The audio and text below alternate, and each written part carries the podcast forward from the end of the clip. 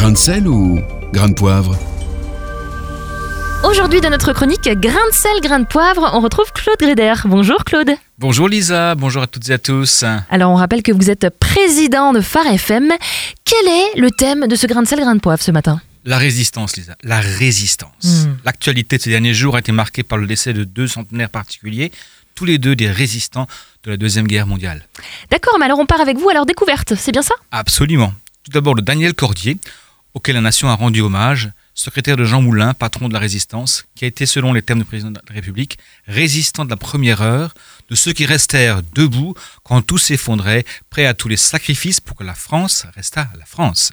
Et puis enfin, il y a Noël Rouget, une dame, qui nous a quittés le 22 novembre dernier, arrêtée par la Gestapo en 1943, envoyée dans un camp de concentration alors que son fiancé était passé par les armes, et connue pour celle qui, 17 ans après la guerre, est la résistance qui fit gracier son bourreau. Ces deux héros de l'ombre me font penser à deux autres grands personnages de l'histoire. Ah oui, mais à qui pensez-vous Claude? D'abord à Marie Durand, une femme emblématique est emprisonnée dans la tour de Constance au Cap d'Agde pour sa foi en la Bible. Elle est devenue en peu de temps eh bien, la figure emblématique de la résistance à l'intolérance religieuse de l'époque, on parle du XVIIIe siècle. Mm.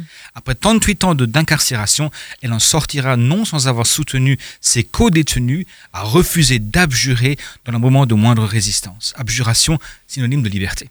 On lui attribue l'inscription à l'ongle sur la margelle du puits à l'intérieur de cette prison de son mot d'ordre résister. Enfin, il y a celui qui pour moi est le maître en matière de résistance, Hmm. c'est Jésus de Nazareth, le Christ. Il a résisté à toutes les tentations possibles. Il a résisté aux appétits charnels, à la tentation d'impressionner la foule par un saut de l'ange du haut du temple.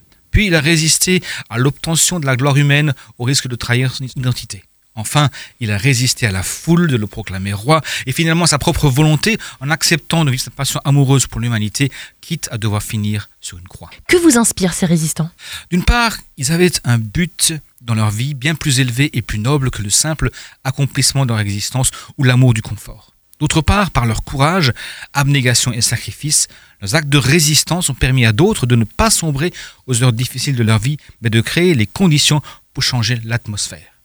J'aimerais m'adresser pour terminer à tous celles et ceux que le Christ inspire, qui leur sert de modèle, ou qui sont à sa recherche, ou se tournent vers lui, et à celles et ceux qui lui font confiance pour leur avenir.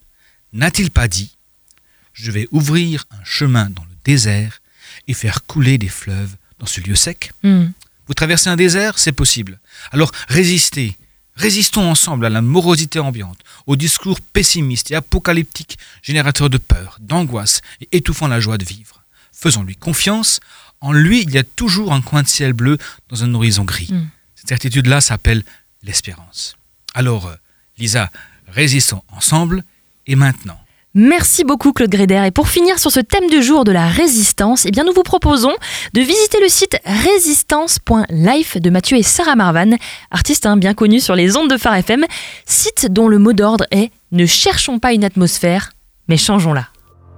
Réécoutez, partagez, tous vos replays sont sur farfm.com.